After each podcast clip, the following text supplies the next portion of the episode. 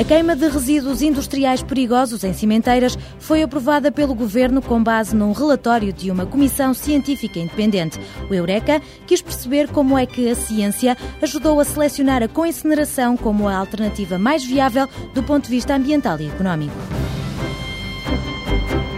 Os dicionários antigos são a memória da nossa língua e, por isso, investigadores da Universidade de Aveiro estão a construir o corpus lexiográfico do português. O objetivo é compreender a evolução da língua de Camões e disponibilizar estas obras raras na internet. O projeto chama-se DiciWeb e deve estar em rede no final do ano. Para a sobremesa, hoje temos fruta. Químicos de Aveiro quiseram saber quais os compostos voláteis que conferem à maçã Bravo de Smolf esse aroma tão apreciado pelos consumidores e que a distingue de outras qualidades de maçã. Venha sentar-se à mesa com o Eureka. O prato do dia é a ciência e tecnologia.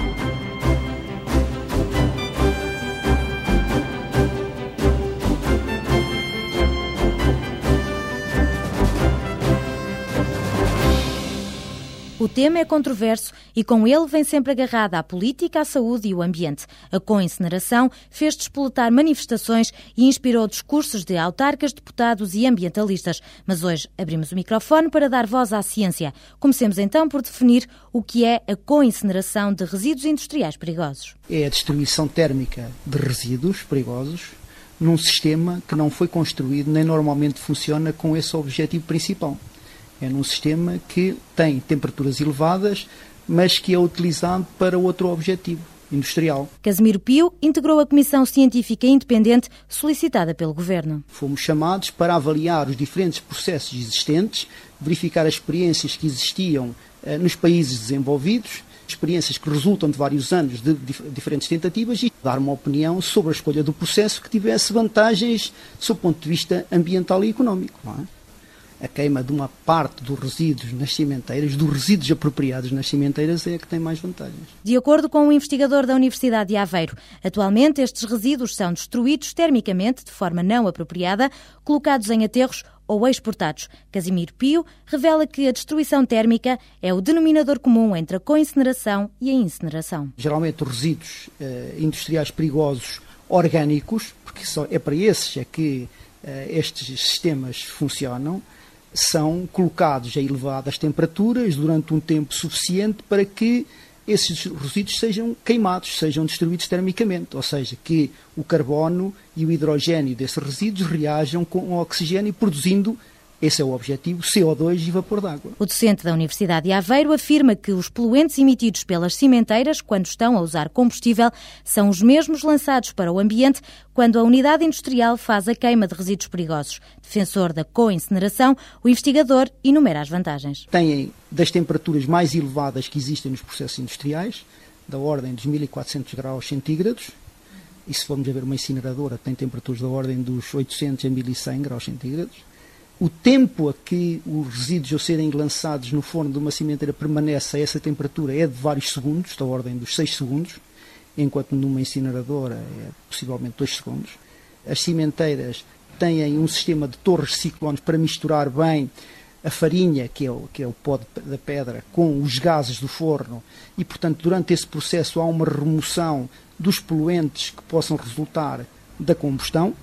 O sistema tem uma permanência a uma temperatura determinada durante largos minutos e, portanto, tem menos probabilidades de o sistema falhar num determinado momento e os resíduos não serem queimados. E é um sistema que, em termos da queima dos resíduos, é pouco dispendioso. De entre os materiais que podem ser incinerados, destacam-se os que têm grandes quantidades de matéria orgânica, como os óleos, solventes, tintas e lamas. As vantagens de ter cimenteiras a queimar estes resíduos perdem terreno quando entra em campo o mercúrio. Sendo o mercúrio um metal volátil, trabalhando as cimenteiras a temperaturas muito elevadas, isso significa que o mercúrio necessariamente vai ser lançado pela chaminé. Não é? Também por uma questão mais de segurança de higiene industrial do que do processo em si próprio, não devem ser incinerados materiais uh, orgânicos altamente tóxicos, como pesticidas, por exemplo, ou PCBs. Esse tipo de materiais altamente tóxicos devem ser incinerados em incineradoras especializadas e dedicadas especificamente a destruir esses materiais. O investigador identifica na co-incineração duas desvantagens. As cimenteiras estão num determinado local e, portanto, não se pode escolher o, o local tendo em atenção, por exemplo, o transporte dos resíduos desde a sua produção até à sua distribuição.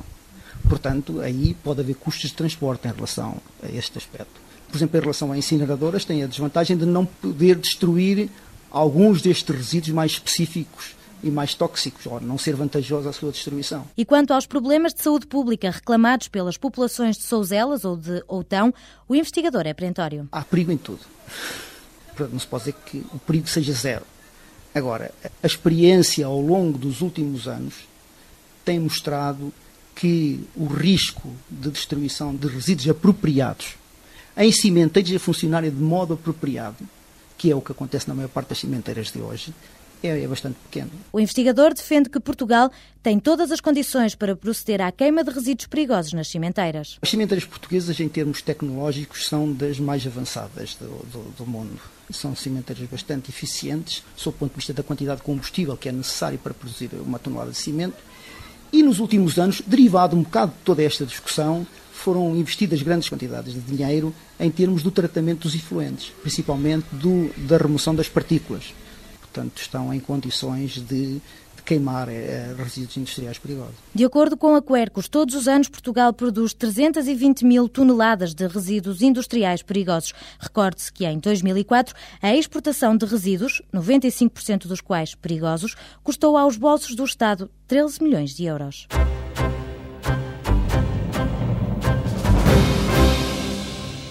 A palavra é filha do latim, nascida na Idade Média e perdura até aos dias de hoje. Telmo Verdelho, do Departamento de Línguas e Culturas, salienta a importância dos dicionários. As línguas acumulam cada vez mais palavras, nós não temos memória suficiente para gerir todas as palavras que a língua tem e necessitamos desse apoio dos dicionários, que são uma espécie de prótese da memória, não é? Da memória linguística. Através do alfabeto constrói-se uma hierarquia da informação. Durante vários séculos, os dicionários eram bilingues e encarados como instrumento de apoio à escolarização do latim. Para as palavras da língua de Camões, o primeiro dicionário vê luz do dia em 1551, pela mão de Jerónimo Cardoso. Depois de Jerónimo Cardoso, houve um importante dicionarista no século XVII, chamado Bento Pereira, um jesuíta, um, publicou um grande dicionário de latim português uh, que deu o título de Prosódia um enorme volume que mobilizava toda a capacidade tipográfica da época e que hum, foi também o manual usado por toda a gente em Portugal até 1750, altura em que o Marquês de Pombal proibiu a utilização desse dicionário. Um grupo de investigadores da Universidade de Aveiro está a fazer o levantamento dos dicionários antigos. São textos bilíngues que percorrem os séculos XVI, XVII e XVIII. Obras de grande valor, mas de difícil acesso. Isso mesmo constatou João Paulo Silvestre. De facto, apenas há a possibilidade de aceder aos originais.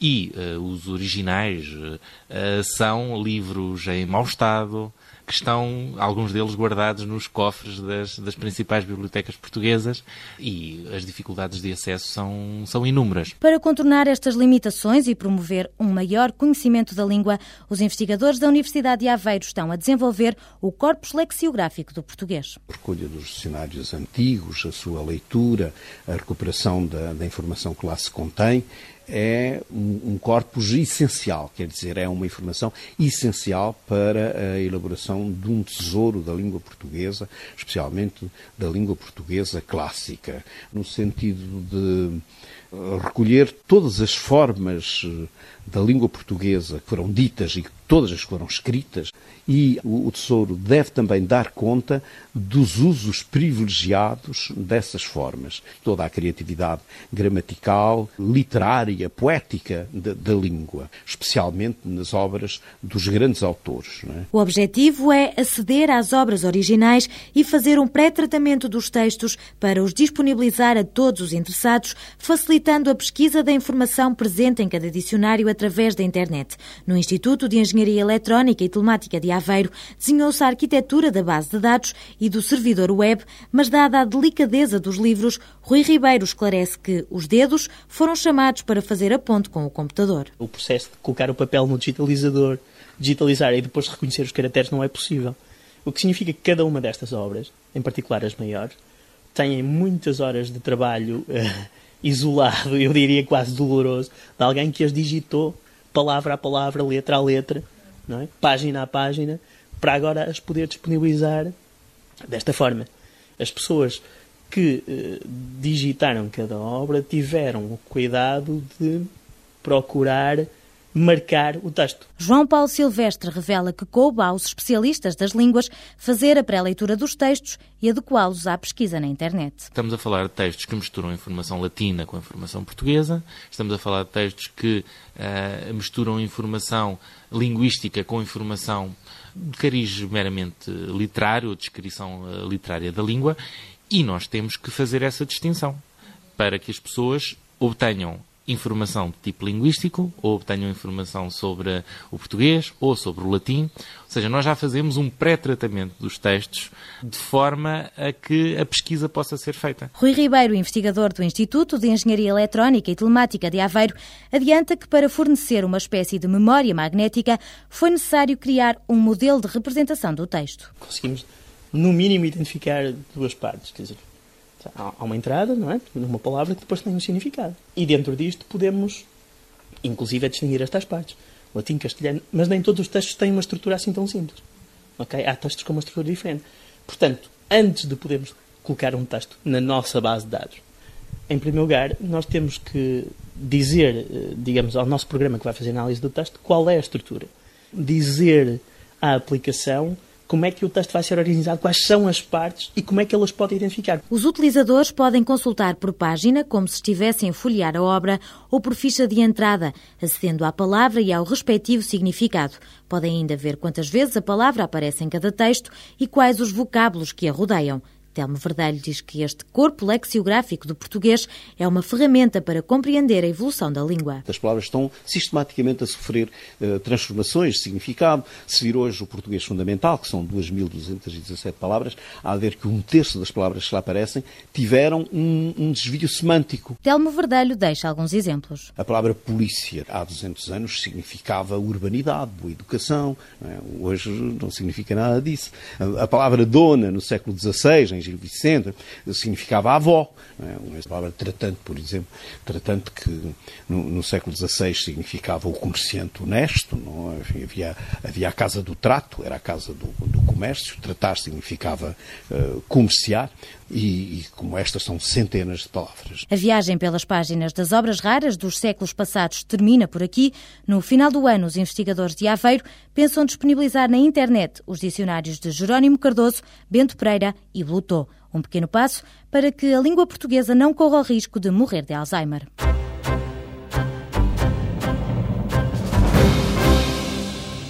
É o símbolo de uma tentação difícil de resistir.